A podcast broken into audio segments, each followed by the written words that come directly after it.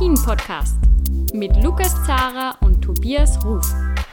Hallo bei einer neuen Folge von Après-Ski, der Alpin-Podcast von skionline.ch. Wir gehen in die letzte Weltcup-Woche und wir haben ja gleich mehrere Showdowns, sowohl bei den Frauen als auch bei den Männern. Wir werden das jetzt kurz analysieren, aufarbeiten und äh, freuen uns schon auf die Woche in Lenzerheide. Ich bin der Lukas Zara und der Tobias Ruf von Chiemgau24 ist auch da. Servus Tobias.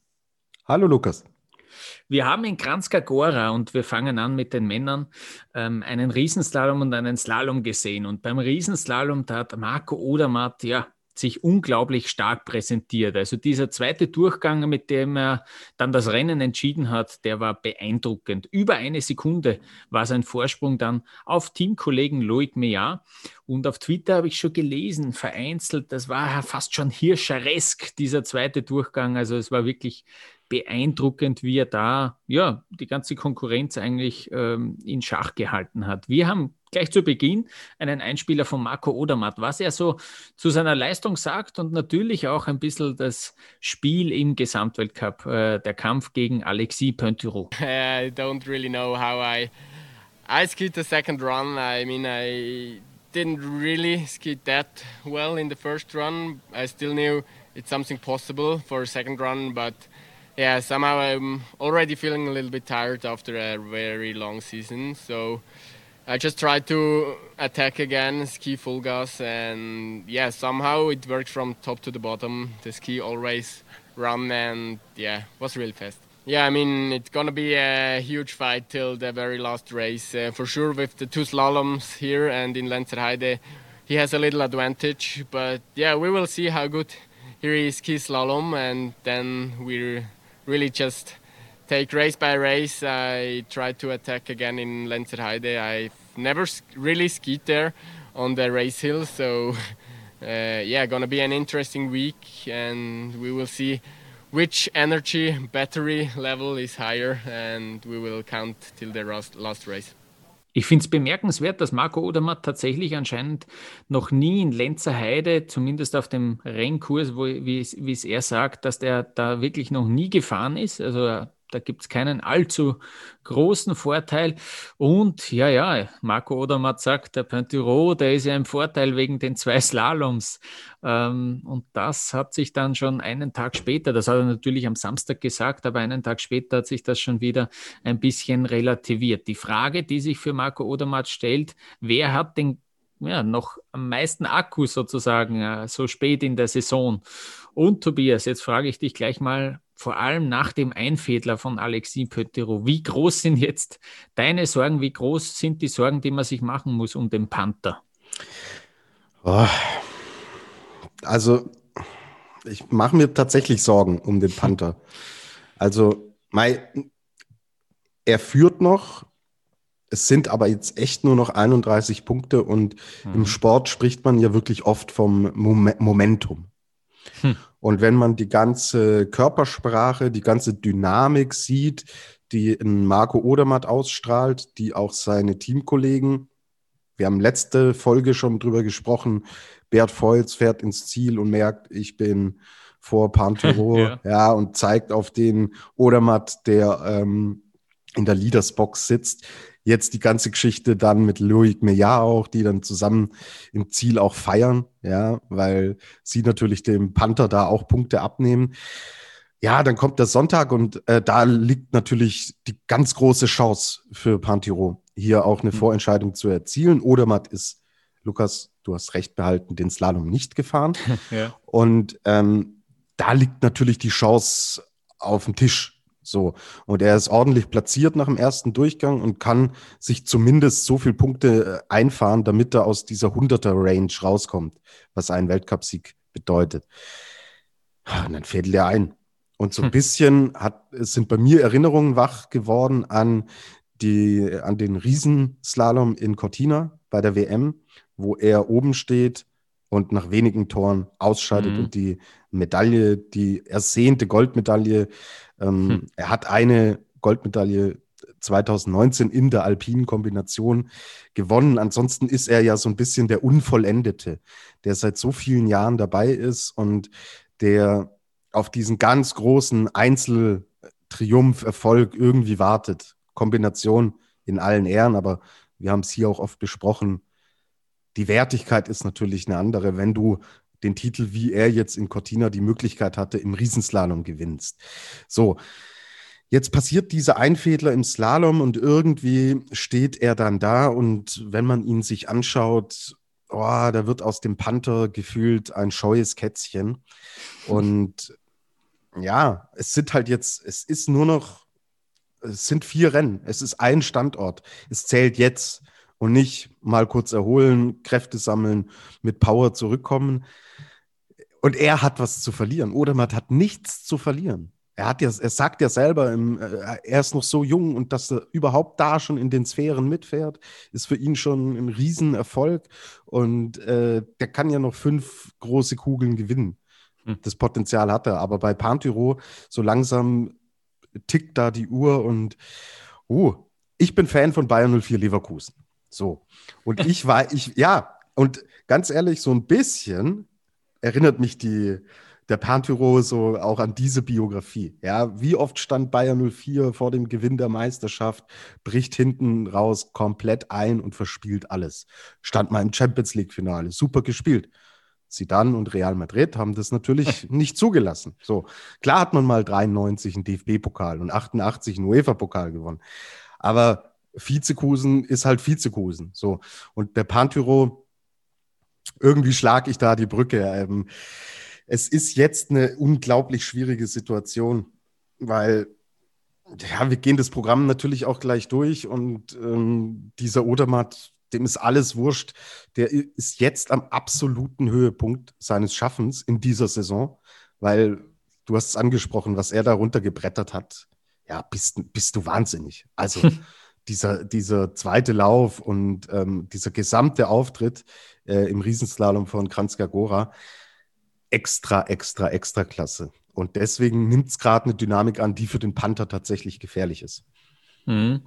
Ähm, Odermatt äh, hat genauso wie Pontiro, die haben auf der Reiteralm trainiert, also die Schweizer haben dort trainiert und Pontiro hat ja so ein bisschen sein eigenes Team. Ich fand ja recht interessant, dass dann am Sonntag just äh, die Franzosen einen Doppelsieg im Slalom gefeiert haben und äh, dann auch irgendwie so bei den ganzen Postings auf Social Media so, hey, cool, Clement und äh, Victor, super, ähm, Doppelsieg, bravo, bravo und nirgendwo wird erwähnt, ah, Kopf hoch, Alexi, geht schon, äh, sondern einfach halt, ja, ich glaube, ich glaube, wenn das so das ist meine Vermutung natürlich, aber ich mag natürlich solche Gedankenexperimente. Wenn das im ÖSV passiert wäre, Doppelsieg und aber der Kandidat auf dem Gesamtweltcup scheidet aus, dann wäre der schon irgendwo erwähnt worden in so einem Posting auch. So irgendwie, ja, geht schon, da geht es noch weiter, äh, letzte gute Woche.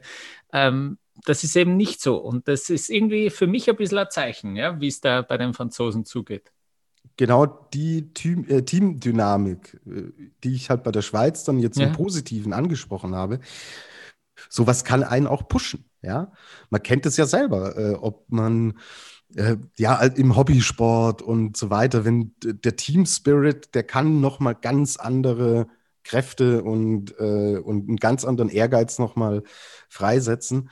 Also ist ein Faktor, den man bei dem Stand der Dinge und bei dem Nervenkrimi, der uns jetzt äh, in Lenzerheide bevorsteht, muss man so einen Faktor mit einberechnen. Und das kann natürlich am Ende eines der äh, Zünglein sein, die die Waage vielleicht sogar echt noch in Richtung Odermatt ähm, ausschwenken lässt. Mhm. Beim Slalom dann auch äh, oben am Startbereich haben Clement Noël mit dem Trainer auf dem Handy noch geschaut, wie fanden die anderen oder gibt es noch irgendwelche speziellen Abschnitte, wo man aufpassen muss. Und auch Victor Muffat-Chandé ist da dabei gestanden. Und ich bild, vielleicht habe ich ihn auch übersehen, aber ich bilde mir ein, da ist eben ein Alexis Pointerot nicht dabei gestanden. Das ist auch irgendwie so ein Zeichen. Vielleicht bilde ich es mir auch ein. Wir wissen, wir sind selber nicht laufend beim französischen Training dabei, aber es ist natürlich so, hört man ja auch immer wieder, dass er auch auf so ein individuelles Team setzt, Alexis. Und äh, hat eben kompletter Kontrast zum, zum Odermatt, glaube ich, ähm, finde ich sehr spannend. Und worauf ich eigentlich hinaus wollte, äh, auf der Reitalm haben sie trainiert, äh, habe ich ein bisschen auch in den Schweizer Medien dann gelesen, Alexis soll da mehr auf den Slalom sich konzentriert haben. Ähm, und äh, das, das ist dann schon, ja, also dieses Bild, wo er dann eingefädelt hat und dann ja, greift ihm da der Trainer noch so auf die Schulter. Das ist ja dann auch irgendwie ein bisschen viral gegangen noch, äh, dieses Foto. Das ist schon schwer zum Anschauen. Ähm, ich fand auch bemerkenswert, dass Marco Odermatt einen, einen Trainingssturz hatte. Den hat er auf Instagram gepostet. Der war gar nicht mal so ohne. Der hat recht heftig ausgeschaut. Ähm, aber nichts passiert. Er hat auch gleich Entwarnung gegeben, aber es hat heftig ausgeschaut, hat ihm aber wirklich nicht gestört anscheinend. Und dann hat er sich ja am Samstag ja, beeindruckend ähm, zurückgemeldet und, und äh, ja, der ist wirklich on fire. Der hat jetzt äh, da im Super-G schon gewonnen, im Riesenslalom. Ähm, nicht schlecht. Der ist da wirklich auf mehreren, ähm, in mehreren Disziplinen ganz vorne und Jetzt kommt noch dazu, da greife ich vielleicht schon vorne weg, aber jetzt äh, Lenzer Heide, da hört man, dass das Wetter sehr schlecht sein soll. Ich habe jetzt auch nochmal nachgeschaut. Stand jetzt, äh, da soll es jeden Tag schneien. Ähm, das ist wirklich, äh, das wird sicher eine Herausforderung dort, dass man da Rennen sieht. Und wenn jetzt natürlich eher die Speedrennen wegfallen, werte ich das schon eher als Vorteil für Alexis Pointureau. Auf der anderen Seite, ja, der Vorteil, den er hat im Slalom, vielleicht kann man auch schneller ausfallen im Slalom, ja. Du hast dann pro Durchgang mindestens 60 Chancen einzufädeln. ähm, und ähm, das ist natürlich dann wieder die Kehrseite der Medaille. Aber ja, das sind wir auch nicht gewohnt. Pointureau war eigentlich sehr sicher unterwegs immer, ähm, vor allem auch im Riesenslalom. Dann diese Geschichte bei der WM, jetzt der nächste Rückschlag. Es ist, es ist irgendwie so, ich will gar nicht hinschauen, weil ich einfach jetzt schon irgendwie auch will. Ich habe ja immer gesagt, Odermatt äh, ist mein Geheimfavorit, mein Kandidat. Aber irgendwie würde ich es jetzt ein Pertiro schon vergönnen und dann soll halt der Odermatt die nächsten paar Jahre gewinnen und sich vielleicht mit Marco Schwarz matchen. Aber ja, ich bin sehr gespannt. Wir haben vier Rennen noch. Ja, schauen wir. Also, wenn wir auf die reinen Zahlen schauen, ist halt Odermatt wirklich eigentlich relativ klar im Vorteil. Ja. Mhm. Ähm, er ist im Abfahrtsweltcup 16. Okay, hat da 126 Punkte geholt. Pantiro hat da 0 Punkte geholt. Aber gefühlt alle 126 Punkte in den letzten drei ja. Wochen oder so. Also der war ja, der ist echt in der Abfahrt auch Wahnsinn. Jetzt, ja. Er ist halt jetzt äh, formtechnisch mega gut drauf. Er ist im ähm, Riesenslalom besser als äh, Pantiro was die, was den Gesamtstand in der kleinen Kugel angeht. Er hat da klar, er ist Erster, 625 Punkte. Pantero ist Zweiter, 600 Punkte, aber leichte Tendenz für Odermatt. Form spricht für Odermatt. Dann schauen wir uns den Super G an. Da ist es echt deutlich. Da ist Odermatt nämlich Zweiter in dem Ranking mit 318 Punkten und Pantero ist 17. mit 96 Punkten. Auch hier Formfaktor ganz klar bei Odermatt. Und im Slalom, hm, das könnte am Ende, also wir haben viel drüber gesprochen und ich fand es ja am Anfang auch gut und sinnvoll, dass Pantyro nicht immer das hundertprozentige Risiko gegangen ist, hm. sondern eher war ja unsere Theorie, ich glaube, die ist nicht zu weit hergeholt, dass er aufgrund der Erfahrungen im letzten Jahr eher sagt, ich schreibe lieber meine 50 Punkte an, anstatt dass ich jedes zweite Rennen Nuller mache, weil ich einfädel und ausscheide. Jetzt ist er Achter in der Slalomwertung mit 304 Punkten. Und das ist halt, kann am Ende, kann es dann doch zu wenig sein. Und dann sind wir zwei äh, Schlaumeier sitzen dann da und sagen, ja, hey, wäre mal Risiko gegangen. Aber ähm, also das sind die vier Disziplinen, die gefahren werden. Und in drei von vier ist Odermatt besser klassifiziert als Pantyro. Und es sind nur 31 Punkte, also, boah. Er, also, Pantyro muss im Slalom. Minimum. Mhm. Minimum eigentlich 80. Also, er muss Zweiter Minimum werden. Aber gut, ist, ist jetzt alles Kaffeesatzleserei, Glaskugel schauen. Aber die Ausgangslage hat sich dramatisch verändert. Mhm. Ja. Es ist, es ist Wahnsinn. Äh, Pontero kann ja auch wieder im Super-G aufs Podest fahren, wie bei der WM. Es geht ja sehr alles drin. Es wird echt, es werden echt äh, coole vier Rennen, glaube ich. Und ja, äh, ist, was, was auch, auch jetzt schon rauslesen habe können in der Schweizer Berichterstattung, dass Marco Odermatt so gut wie fix eigentlich im Slalom an den Start geht. Das haben die Trainer schon angedeutet. Äh, der wird am Sonntag, wenn es notwendig ist und wir gehen davon aus, dass da noch die Entscheidung offen ist, dass sie innerhalb von 100 Punkten liegen, sicher äh, am letzten Tag, dass das dann notwendig sein wird. Ja. Naja. Ja, du, ähm, wäre wär ja fahrlässig, wenn man dann sagt, ach ja, komm, er ist 15 Punkte zurück, hat eigentlich rein theoretisch ganz, ganz, ganz geringe Chancen, überhaupt Punkte zu machen. Aber wenn die Chance irgendwie da ist, na klar, ey, ja. Gesamtweltcup ist so ein Riesending. Ja, das wird in der öffentlichen Wahrnehmung stehen, Weltmeisterschaften und Olympische Spiele da irgendwie immer drüber. Aber für die Sportler selbst gibt es nichts Größeres als einen Gesamtweltcup, finde ich persönlich auch. Das ist die größte Auszeichnung, die du ähm, dir erarbeiten kannst, sportlich. Und deswegen, klar, also wäre wär ja Schwachsinn, da, da nicht zu fahren. Aber ähm, es dürfen doch eigentlich nur die besten 25 starten beim Saisonfinale. Also dürfte Odermatt überhaupt fahren? Ja, plus, äh, plus, plus, die 500-Punkte-Fahrer, wenn mich jetzt ah, ja, nicht alles okay. täuscht. Das ist ja immer die Regel, wenn du 500 Punkte hast, darfst du, darfst du alles fahren, auch wenn okay. du auch wenn du es nicht kannst. ähm, ja, also genau, so ist die Regel. Und natürlich kommen noch ähm, die Junioren-Weltmeister jeweils sind auch noch startberechtigt. Mhm. Also Top 25 plus Junioren-WeltmeisterInnen und äh, alle 500-Punkte-Fahrer, die das wollen. Ähm, genau. Ähm, es passt irgendwie so zu dieser Saison, dass in diesem hässlichen Schneeregen von Kranjska Gora dann ein äh, komplett unspektakulärer siebter Platz von Marco Schwarz dafür ausschlaggebend war, dass er sich die Slalom-Kristallkugel geholt hat. Ähm, das ist ähm, cool, weil ähm, also ich, ich freue mich persönlich für ihn. Ich habe den schon das eine oder andere Mal auch persönlich ähm, getroffen und, und sprechen können der ist wirklich, ähm, er wirkt, er wirkt sehr, sehr schwer in Ordnung, würde ich es beschreiben. Ähm, und ich finde auch völlig verdient, äh, also diese Saison, während wirklich eigentlich an, alle anderen Ups und Downs hatten. Da Clement Noel hat jetzt dieses Rennen gewonnen. Der hat äh, einige Male ausgelassen in dieser Saison. Christoffersen hat zweimal gewonnen, aber wir haben auch oft über ihn geredet, dass es nicht so gut läuft. Und äh, Schwarz war eigentlich wirklich bei allen Bedingungen, die es da gegeben hat, vorne dabei, bei allen Pisten, bei allen Kurssetzungen war er wirklich ähm, beeindruckend. Ähm, er hat nie wirklich super schlechte Rennen gehabt, zwei Weltcupsiege gehabt. Die Konstanz, die hat sich da jetzt äh, bezahlt gemacht und es wurde, ja, vielleicht nochmal ein bisschen brenzlig jetzt in dieser Woche, weil er da im Training hat sie ihn anscheinend in den Rücken eingeschossen. Äh, so haben es die, so hat äh, er und, und die Trainer haben das so beschrieben. Und äh, da hat er ganz schön viel Arbeit, arbeiten müssen daran, dass er das los wird.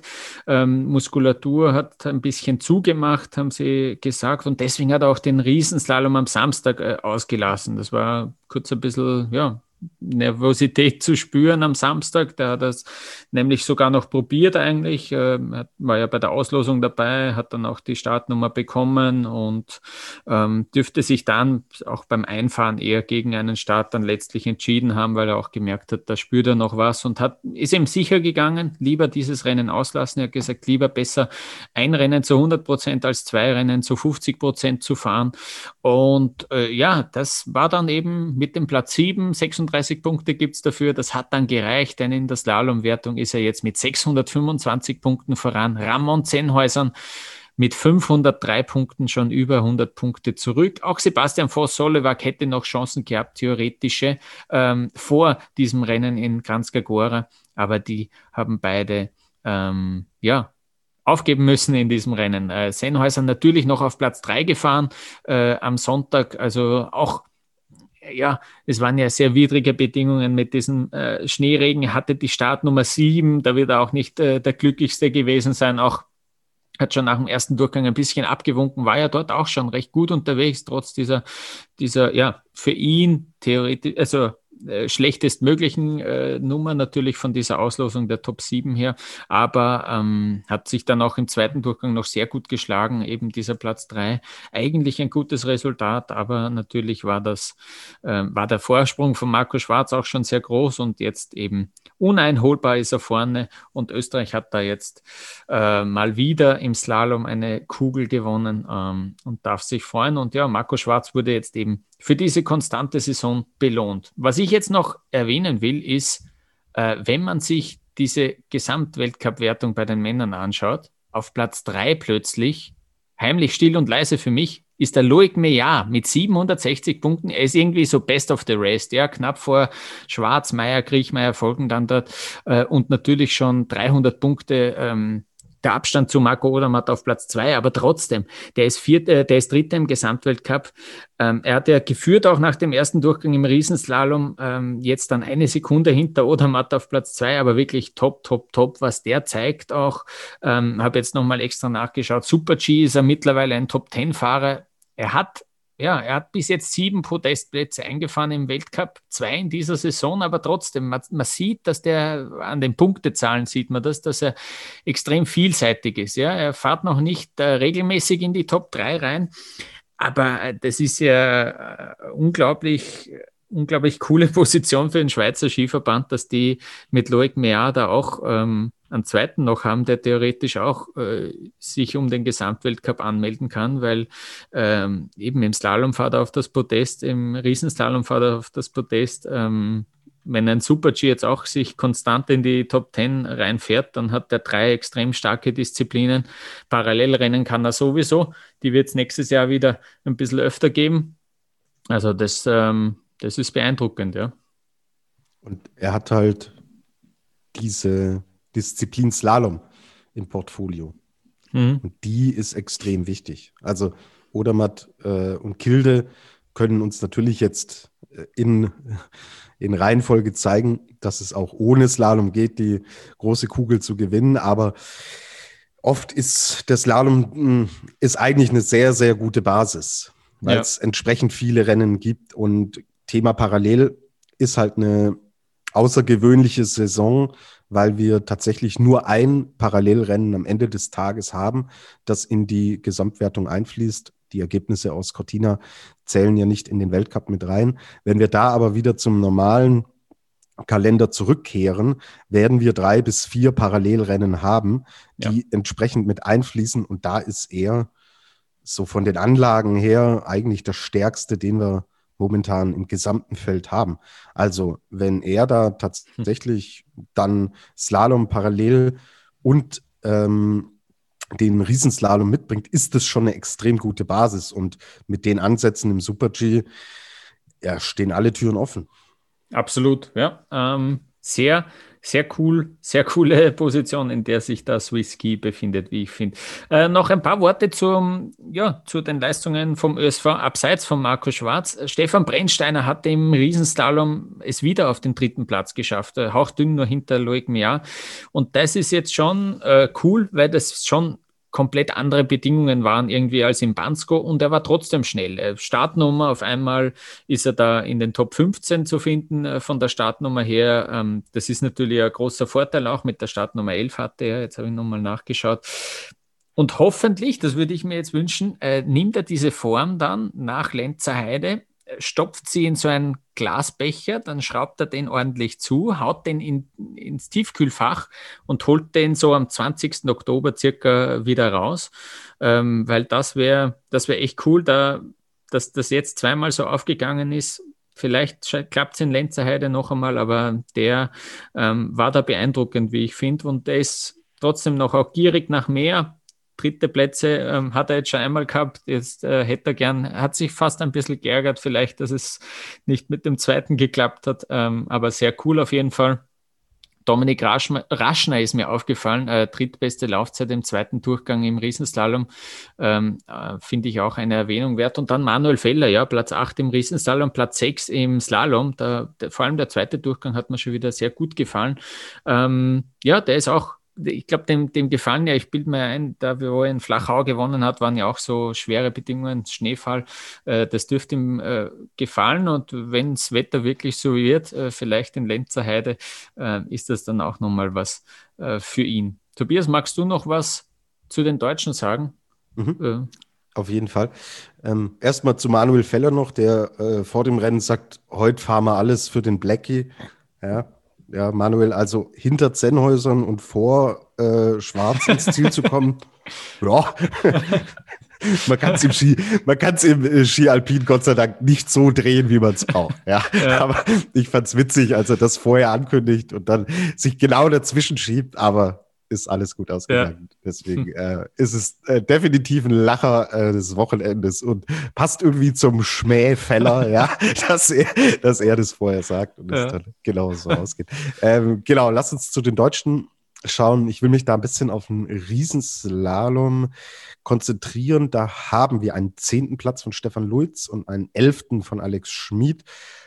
Stefan Luiz mit einem sehr, sehr starken zweiten Lauf und richtig coole Szene. Er kommt unten ins Ziel und es leuchtet grün auf. Und das hat er die ganze Saison eigentlich außerhalb der Parallelrennen, ja, wo du aber relativ schnell grünes Licht bekommst, äh, hat er das nicht gesehen und du hast gemerkt, was für eine Energie da aus ihm rausgesprudelt ist und ähm, er hat wirklich, er, hat das, er fährt dann in, in den Zielbereich ein, sieht das Grüne, sieht die Eins und ein Vulkan ist da explodiert. Stefan Luiz, eher ein ruhigerer Zeitgenosse, hat da gezeigt, was für ein Feuer drinsteckt und richtig cool. Er hat dadurch natürlich auch die Qualifikation dann geschafft für die Lenzer Heide. Das stand auch so ein bisschen auf der Kippe noch, aber er ist dabei.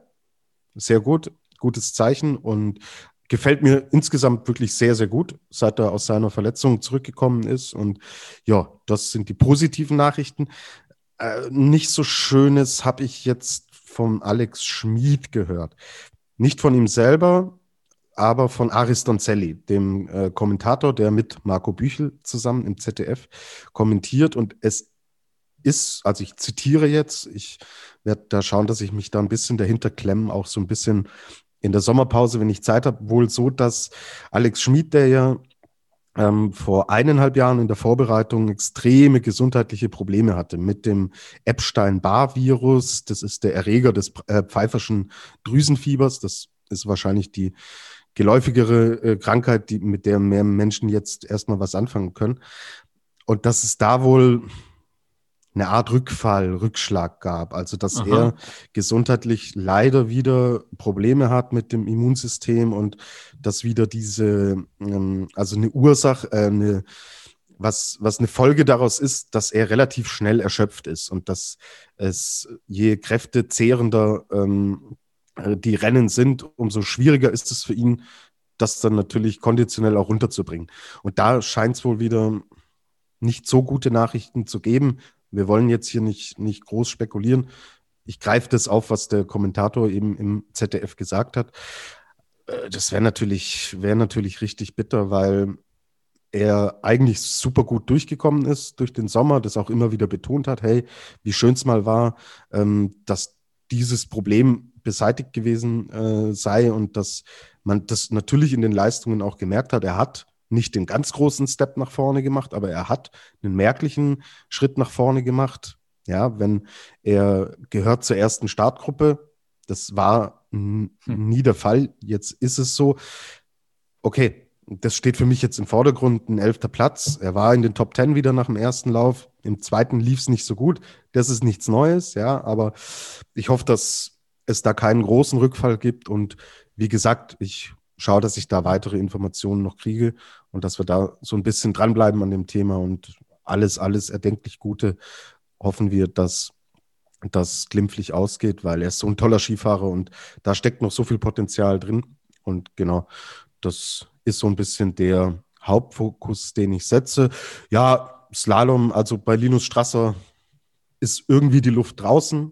Also er ist jetzt wieder in den Bereichen unterwegs, ja, die man eigentlich nicht sehen will, die er selber auch nicht sehen will, ist ein 14. Platz. Ähm, so gefühlt Zagreb, dann noch das Podest in Adelboden, geht nimmer so viel zusammen beim Linus. Ähm, dass er, dass er das Potenzial hat, was in ihm steckt, hat er gezeigt und ich glaube, da muss jetzt auch dann erstmal die Pause her, alles sacken lassen, neu aufbauen in Richtung Olympiasaison, dann da auch gezielt darauf hinarbeiten und dann kann das bei ihm natürlich schnell auch wieder, wieder kippen. Also war jetzt kein Rennen, mit dem er berühmt wird. Sebastian Holzmann hat mir gut gefallen, im zweiten Durchgang vor allen Dingen, hat da den 19. Platz eingefahren und jo, das war das Rennen, äh, das Wochenende in Kranjskagora aus DSV-Sicht. Sehr gut, damit äh, haben wir das äh, abgeschlossen, machen eine kurze Pause und dann schauen wir nach Ore noch einmal zurück, wo die Frauen zwei Slaloms gefahren sind.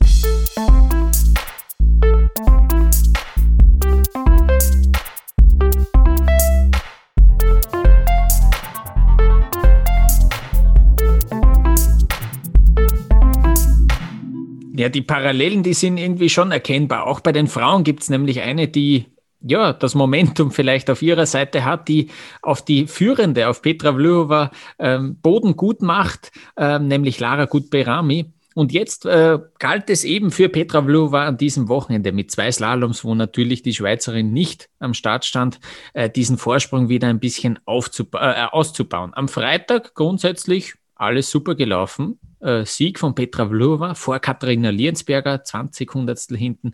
Michaela Schifrin ist auf Platz 3 gefahren, 64 Hundertstel. Dann am Samstag, ich gebe zu, den ersten Durchgang, den habe ich nicht live gesehen, habe erst den zweiten Durchgang gesehen, wie dann Vlhova Platz für Platz gut gemacht hat und erst dann diesen diesen Save, den sie da der, im ersten Durchgang gemacht hat, ähm, der war, der war beeindruckend. Und das war vielleicht ja, der Save der Saison, äh, sensationell. Also sie ist da im ganz obersten Abschnitt, ist sie äh, die 44. Zeit gefahren, Petra Vlova, ja, bis zur ersten Zwischenzeit. Und sie war dann auf Kurs nach der zweiten Zwischenzeit auch Platz 44, nach der dritten Zwischenzeit Platz 34 und dann ist sie sich noch auf, äh, ja, in die Top 30 äh, hat sie sich dann noch geschoben, auf Platz 27 gefahren nach dem ersten Durchgang. Und dann, ja klar, gute Startnummer, Laufbestzeit im zweiten Durchgang, dann hat sie es nochmal krachen lassen und ist auf Platz 8 gefahren. Für diesen ähm, achten Platz, muss ich jetzt nachschauen, gibt es 32 Punkte. Also immerhin 32 Punkte, besser als nichts. Und dieser Save der Saison, Tobias, der könnte der könnte wirklich ganz entscheidend sein, ja, im Kampf gegen Lara Gutberami. Ja, was, was, was hat sie denn da veranstaltet? also es war ja, das war Zirkus Roncalli, das war äh, Yoga, das war rhythmische Sportgymnastik, da war alles drin. Irre. Also ihr müsst euch das Foto mal anschauen. Die steht ja wirklich, also der, der äh, rechte Ski ist, äh, wie wenn ihr den Arm ausstreckt, auf der Höhe ist im Endeffekt das Bein.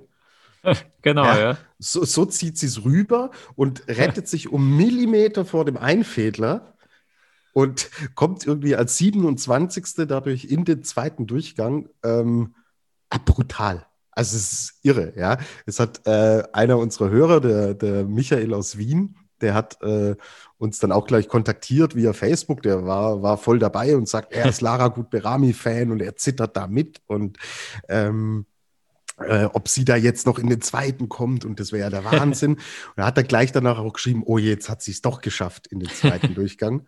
Und ich habe dann ihm geantwortet und habe gesagt, du Michael, ja, ich gehe jetzt davon aus, volle Attacke wird man sehen von Petra, was ja logisch ist. Also hm. als äh, 27. Mhm. da zu sagen, ja, ich versuche jetzt mal den, äh, den 27. Platz zu halten, wofür ich äh, vier Punkte bekomme. Nein, war klar, dass sie dann volle Attacke geht und ja, die Attacke äh, ist sich voll ausgegangen und wenn wir den Gesamtstand anschauen, ähm, sie ist jetzt vorne. Ja, es sind äh, 96 Punkte, die sie vorne mhm. ist.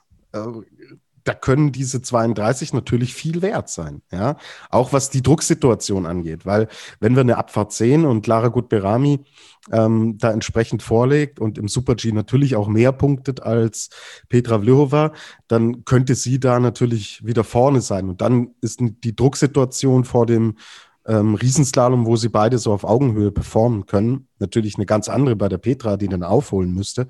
Und so ist es, ja, hat sie sich natürlich, hey, jeder Punkt zählt. Wenn das so knapp ist nach äh, 29 Rennen, die gefahren wurden und die da zählen jetzt, ähm, die wir bisher gesehen haben, wenn es da so knapp zugeht, zählt jeder Punkt. Und also dieser, dieser Save, irre, irre. Mhm. Und das ist halt, ja, da siehst du so ein bisschen, ähm, dem Panther gelingt es nicht hm. und äh, der Petra gelingt es halt. Und ich glaube, also dieses Wochenende, auch dieser Save und der Sieg dann natürlich vorher, das gibt schon einen richtigen Boost.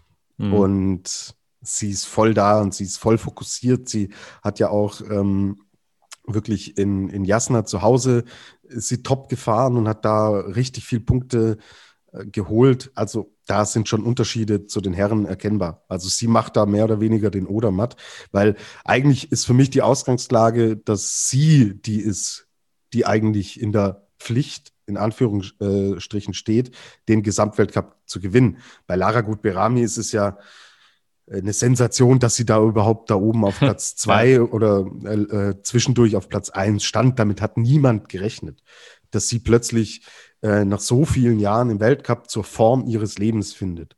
Und deswegen ist für mich Vlhova diejenige, ich habe es letzte Woche auch gesagt, Schifrin ist, ist wieder heiß äh, äh, wie eine Herdplatte auf Stufe 6. Ähm, die wird nächstes Jahr wieder voll, voll da sein. Und deswegen ist für Vlhova ähnlich wie für Pantyro jetzt ein Jahr, wo die Chance riesengroß ist. Mhm. Und sie scheint damit besser umgehen zu können.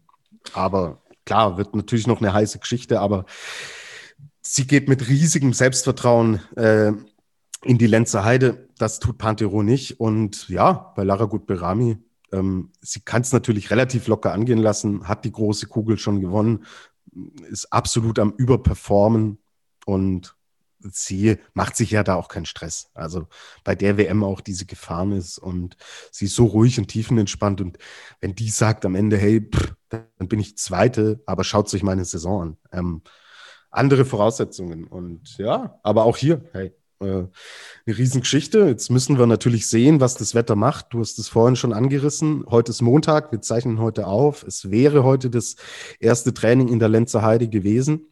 Äh, das erste Abfahrtstraining bei Damen und Herren. Das wurde abgesagt. Die Wetterprognosen sind jetzt aber wohl ein bisschen freundlicher für morgen. Morgen ist Dienstag, da muss das Training dann stattfinden. Wenn dieses Training nicht stattfindet, wird auch die Abfahrt am Mittwoch nicht gefahren weil es ist obligatorisch, dass ein Training für die Abfahrt gefahren wird.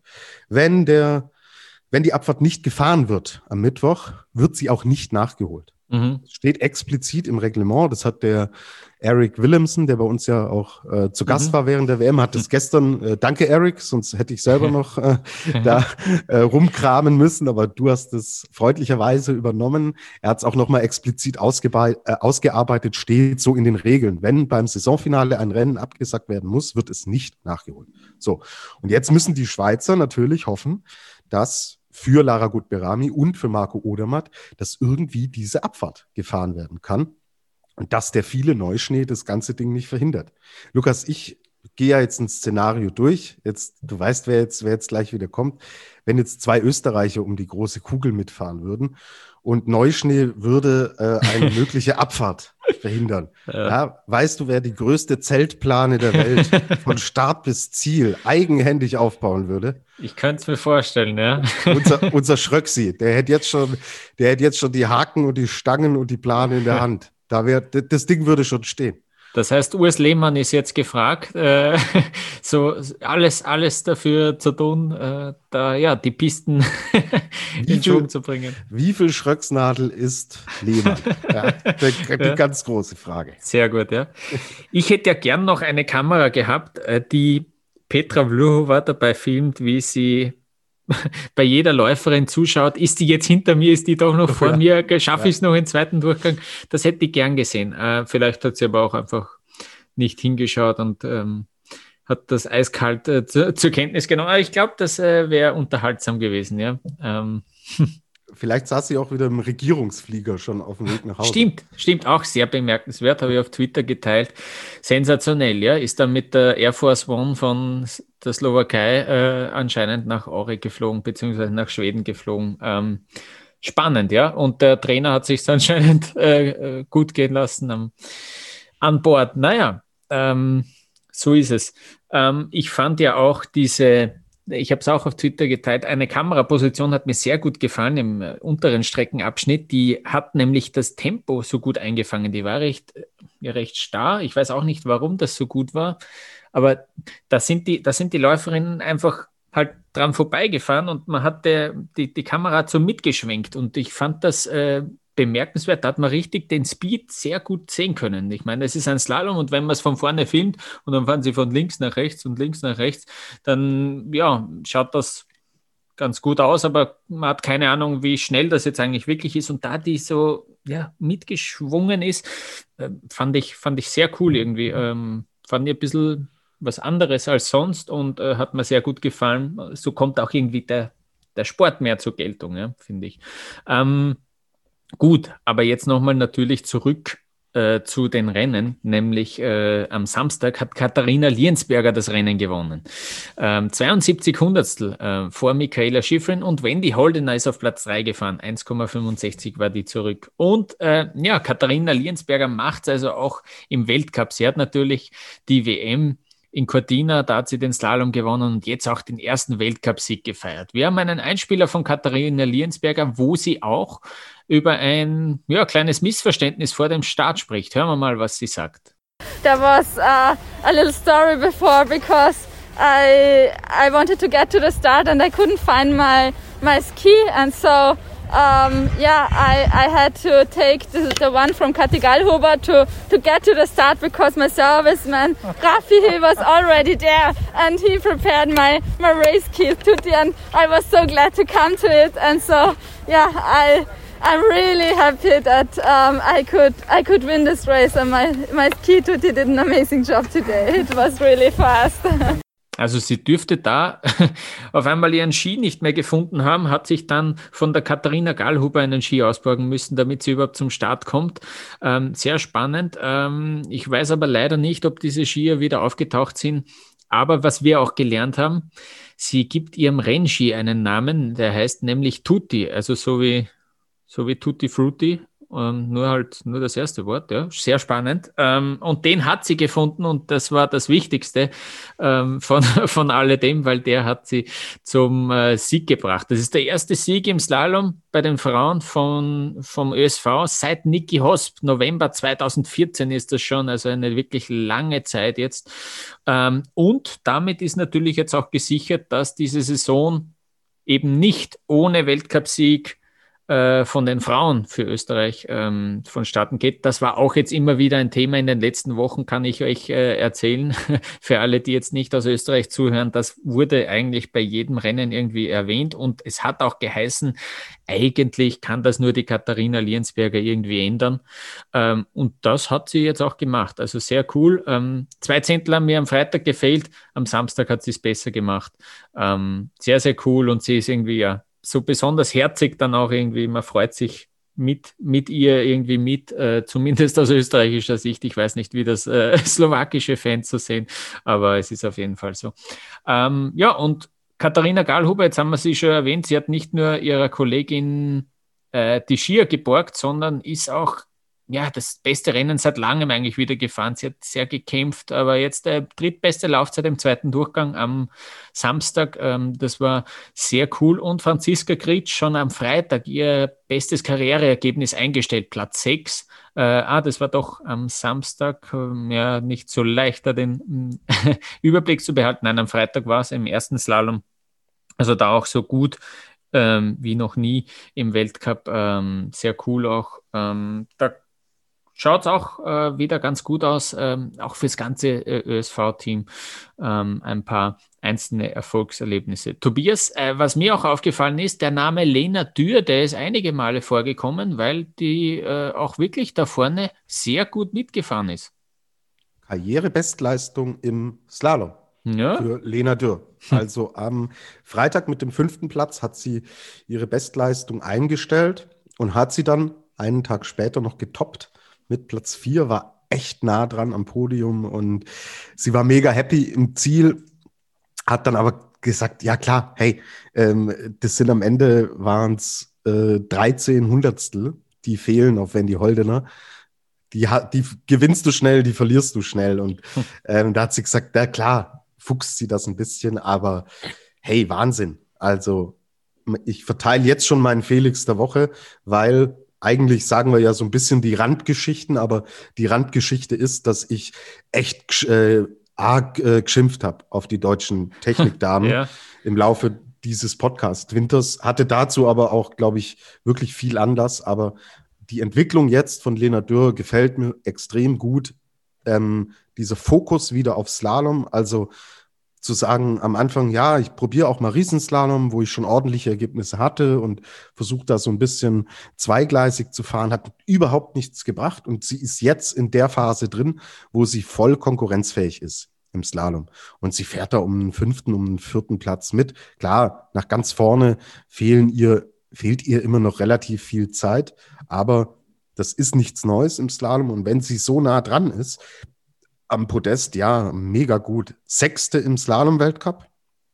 Das ist wirklich bemerkenswert und ja, sie hat richtig Bock, die Körpersprache stimmt, ähm, man sieht sie wieder strahlen und man sieht sie äh, richtig gierig und bissig und nicht dieses äh, ja niedergeschlagene und deprimierte, was am Anfang der Saison natürlich auch mit den Ergebnissen zusammenhing und ist eine tolle Entwicklung. Und wenn wir es da schaffen würden, dass wir Kira Weidle im Speed-Bereich haben und Lena Dürr ähm, im, Techniken, im Technikerbereich, wäre das einerseits von den Ergebnissen her extrem wichtig, aber natürlich auch für das, was, was hinten dran kommt, weil es für die dann einfacher ist, auch zu sagen, hey, ähm, wir schauen, dass wir, dass wir da so ein bisschen mit reingehen und ein bisschen was tut sich ja auch schon mit einer Andrea Filser, die auch ähm, zwar auf niedrigerem Niveau äh, agiert, aber auch konstanter wird und regelmäßig die zweiten Durchgänge sieht, so jetzt auch in Ore. Ähm, eine Jessica Hilzinger, die noch wirklich jung ist und ja, gut, super wichtiges Zeichen. Also Stockerl gab es nicht, aber von mir gibt es den Felix der Woche für hm. Lena Dürr. Ja. Ja, cool. Hat wirklich Spaß gemacht. Sehr gut. Äh, Start Nummer drei auf einmal auch im zweiten Slalom. Mhm. Äh, cool, dass ja. sie da eben auch schon vorne ist. Natürlich die eine oder andere Verletzung, da ist eine Anders Sven Larsson draußen, eine Kathi Truppe, aber trotzdem ähm, sehr cool. Und ich bilde mir ein, dass ich mich erinnere, wie sie ins Ziel gekommen ist und dann hinter der Wendy Holdener war eben diese paar Hundertstel. Ähm, sie war dritte nach dem ersten Durchgang und dann leuchtet eben nicht das grüne Licht auf und sie hat sich dann sogar ein bisschen geärgert über diesen zweiten Platz, was cool ist, weil sie ja trotzdem eben, wie du gesagt hast, bestes Karriereergebnis ähm, und sie hat sich trotzdem ein bisschen geärgert drüber. Also ähm, da ist auch die Motivation wirklich voll da. Genau, also sie hat schon mal ein City-Event gewonnen, aber mhm. im Slalom war es das ja. Beste. Und ja, sie wusste halt, wer noch da oben steht. So. und da muss schon auf einen Einfädler hoffen, dass ähm, da was anbrennt. Und also ich muss zu Kathi Linsberger sagen, also was die da, was die da runtergefahren ist, es war ja Rock and Roll. Das äh, war ja, ja Bodie Miller-Style. Wie ja. die da rein, wie die rein ist und mit welchem Risiko und wie oft ich gedacht habe, ja, jetzt ist vorbei. Oder hier, hier muss sie Zeit verlieren. Aber nein, die hat so einen ja. Grundspeed mitgebracht und so ein unfassbares Risiko. Die war ja auch, platt da unten im Ziel. Hast du gesehen, wie die in die, wie die in die Knie gegangen ist? Die war völlig durch, ja. weil das war ein, ein irrsinniger Ritt, den die, den die da äh, runtergebrannt hat. Also äh, richtig Spaß, ihr zuzuschauen. Mhm. Und ähm, sie hat jetzt auch echt realistische Optionen, sogar die Slalomwertung zu gewinnen. Ja. Sie ist voll dabei. Also Petra Vlhova als erste 612 Punkte. Kathi Linsberger zweite mit äh, 590, 22 Punkte, alles möglich. Auf dem dritten Platz Michaela Schifrin 575. Ja, darf man auch noch nicht ganz abschreiben, aber da muss bei Vlhova und Liensberger schon viel zusammenkommen, damit äh, sich die Schifrin da noch auf die Eins schiebt. Ja, mega spannend. Und wenn ich dir vor der Saison gesagt hätte, Lukas, ihr gewinnt den Slalom-Weltcup äh, bei den Herren und habt es bei den Damen Platz zwei mit Option auf Platz eins vorm Saisonfinale. Äh, das ja. hättest du nicht so ganz ernst genommen, glaube ich. Ja, Und sehr cool. Coole Geschichte. Ähm, ja, ähm, einen schönen Vergleich, weil ich den vor ein paar Wochen schon mal gebracht habe. Da habe ich ja gesagt, so ähm, die Michelle Gesin und die Wendy Holdener haben die Rollen getauscht. So, äh, dass das, was ich von Holdener erwartet habe, Gesin geliefert hat. Und jetzt hinten raus dreht sich wieder alles. Die, Roll die Rollen sind irgendwie wieder so, wie ich sie ursprünglich erwartet hatte, weil die Wende Holdener ist mega gut in Form. Also sie hatte große Probleme am Anfang der Saison und das Selbstverständnis war auch irgendwie weg. Aber jetzt glaube sie hätte nichts dagegen, wenn jetzt Januar wäre. Also wenn die ich aus journalistischer Sicht bin jetzt langsam durch. Äh, ich will, dass die Saison bald vorbei ist. Aber für sie wäre es, glaube ich, cool, wenn es noch weitergehen würde, weil sie ist jetzt äh, so langsam echt wieder Richtung, Richtung Formhöhepunkt unterwegs. Und es macht echt wieder Spaß, ihr zuzuschauen, wie viel Spaß sie selbst auch hat am Skifahren. Also die, der Rollentausch ist wieder äh, zurückgedreht worden und jetzt sehen wir irgendwie das, was ich erwartet hatte. Ja, sehr gut. Ähm, noch eine News gibt es äh, aus dem Schweizer Team, weil Melanie Meillard, die ist am Freitag noch äh, gestartet in Aure und dann ist sie positiv getestet worden auf Corona, äh, befindet sich in Isolation. Ich habe jetzt nicht herausfinden können, aber ich gehe stark davon aus, dass sie nach wie vor in Schweden ist, wenn sie in Isolation ist. Ähm, das wird nicht äh, bei jedem funktionieren wie bei den FC Bayern, dass man da trotzdem im Privatjet nach Hause fliegen kann. Ähm, also da, äh, sie dürfte milde Symptome haben, hoffentlich bleibt es auch auch äh, maximal dabei. Auch der Schweizer Speed-Trainer der Frauen, Alechio Hervas, ähm, ist auch positiv getestet worden. Auch er milde Symptome, ähm, gute Besserung an dieser Stelle. Und ja, dann sehen wir die beiden äh, erst im nächsten äh, Weltcup-Winter wieder. Und äh, bei den Österreicherinnen, ja, da gibt es einen Rücktritt. Bernadette Schild hat ihre Karriere beendet. Ähm, es war so eine Ankündigung, die war bei Sport am Sonntag zu Gast. Das ist eben, ja, eine Sportsendung am Sonntag ähm, äh, in Österreich. Und äh, da hat es geheißen, es gibt ein Interview und ich habe ja schon ein bisschen mir gedacht, okay, warum jetzt? Ähm, da, da muss was sein. Und äh, sie hat also jetzt ihren Rücktritt bekannt gegeben, dürfte da wirklich auch nicht mehr, ja, die, die allerletzte Überzeugung haben, dass es äh, das nochmal zu schaffen und auch äh, irgendwie die Motivation, die Freude daran. Ähm, sie hat jetzt äh, ja zwei Kreuzbandrisse innerhalb von 14 Monaten ähm, erlitten. Ähm, mit 31 Jahren sagt sie jetzt, okay, das, das, das reicht. Ähm, sie hat sieben Podestplätze im Weltcup eingefahren. Sie war zu einer Zeit äh, die absolute Nummer eins im Slalom-Team vom ÖSV nach, in einer Ära natürlich nach Katrin Zettel nach äh, Malis Schild, Malis Reich und natürlich auch nach Nicole Hosp, da war sie dann äh, die Nummer eins. Ähm, und jetzt sagt sie eben, dass da die Zweifel da waren, dass sie äh, das nochmal wirklich unbedingt will. Auch schon direkt äh, nach der Verletzung hat sie das gesagt und jetzt eben äh, einen Schlussstrich gezogen. Wir hatten sie ja schon einmal auch äh, bei uns im Podcast, im Interview und da ist auch schon ein bisschen rausgekommen, wie ja, wie sie sich auch abseits vom Skifahren Gedanken macht, ähm, durchaus auch den Eindruck vermittelt hat, dass sie da sehr gut im Leben steht und äh, auch einige Alternativen hat. Wir haben damals darüber gesprochen, dass sie mehr oder weniger einen eigenen TV-Sender auch betreibt, beziehungsweise einen lokalen TV-Sender, wo sie, wo sie auch wirklich die Finger im Spiel hat, was dort äh, gesendet wird und so weiter in der Organisation und in der ähm, ja, Ausstrahlung. Und jetzt äh, hat sie eben auch eine Alternative schon gefunden. Äh, der Einstieg ins Berufsleben, der wird ihr nicht schwer fallen. Sie wird dort äh, im Marketing bei einem lokalen Unternehmen, das passt, glaube ich, auch sehr gut zu ihr, äh, einsteigen. Und äh, das macht äh, durchaus Sinn. Alles Gute an dieser Stelle ähm, zu, zu, dieser Karriere, nach der Karriere. Genau. Ein Paradiesvogel ähm, hört auch auf. Risi Stiegler aus den uh, USA, ja. die wir ja alle kennen, weil sie oft mit ihren äh, Hasenöhrchen ja, auf dem Helm äh, da wirklich für Spektakel gesorgt hat. Sie war nie die, die ganz große Spitzenfahrerin, aber sie war echt lange mit dabei. Sie ist, glaube ich, 35 jetzt und hat immer für eine coole Show, eine coole äh, Gaudi auch gesorgt. Und auch sie beendet ihre Karriere. Und ja, muss man, glaube ich, an der Stelle auch erwähnen. Und eine News, Lukas, die wir bei den Damen unbedingt noch mit reinnehmen müssen. Mhm. Sophia Gotcha, die Verrückte. Ja. Also, oh, es ist echt nicht lang her, dass sie sich schwer verletzt hat und sie will jetzt wirklich in der Lenzer Heide an den Start gehen mhm. und will sich diese Abfahrtskugel holen, hm. weil sie ist Erste mit 480 Punkten, aber Corinne Sutter liegt ihr natürlich auf der Lauer. Die hat 410 Punkte, also das sind 70 Punkte. Da fehlt ihr ein zweiter Platz. Wenn Gotcha null macht, äh, also nicht gefahren wäre, zweiter, erster Platz für Sutter und dann wäre die Kugel weg. Und sie will es wissen. Ich meine, ich habe im ersten Moment habe ich gedacht, so Mensch, was macht sie? Ey? super riskant, aber es ist ihr Körper, sie wird mit Ärzten in Kontakt stehen. Der Verband muss sowas auch mit absegnen. Deswegen kein, kein vor, vorschnelles Urteil. Das ist zu schnell, das ist zu riskant und oh, was da passieren kann. Wenn die Ärzte und wenn sie sagen, off we go, los geht's, werden sie ja nicht ein Risiko eingehen, sich äh, vielleicht nochmal so schwer zu verletzen, dass eine olympische Saison dann vorbei ist mhm. und eventuell noch Schlimmeres droht. Die wissen, was sie tun.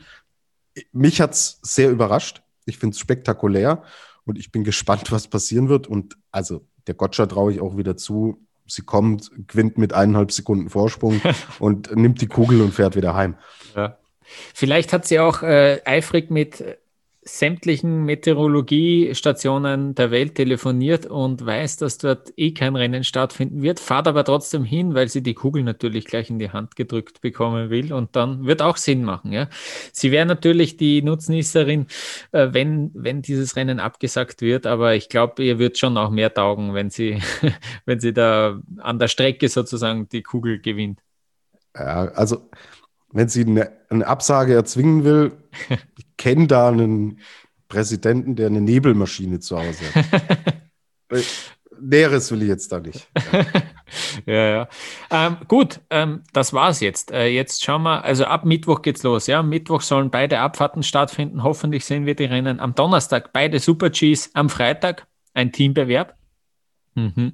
Am Samstag Riesenslalom der Männer, Slalom der Frauen und am Sonntag umgekehrt Riesenslalom Frauen, Slalom der Männer. Da ist, ist ja dann eigentlich schon alles entschieden am Sonntag, ähm, was die Disziplinen betrifft. Aber wir gehen davon aus, dass die großen Kugeln da noch hoffentlich offen sind. Okay, Lukas. Zählt nicht zu unserem offiziellen Tippspiel, aber wer holt denn die großen Kugeln? Ja, Pontiro und Vlhova. Ich gehe sicher. Okay, ich gehe mit dir. Ja? Ja. Sprichst, sprichst nicht dagegen, ja. Was, ich, was ist mit deinem Odermatt? Du bist doch immer Team Odermatt, ja, tippen auf Odermatt, wo nur eine Chance rumliegt. Äh, wer wird Europas Fußballer des Jahres? Da wärst du, hättest du auch immer gesagt, Dritter wird Marco Odermatt. Was ist los, Lukas?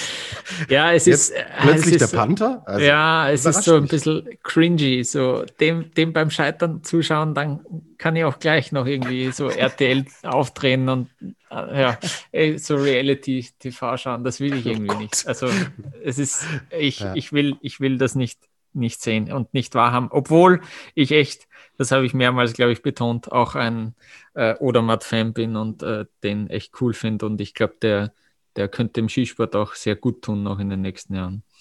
Ja. Okay.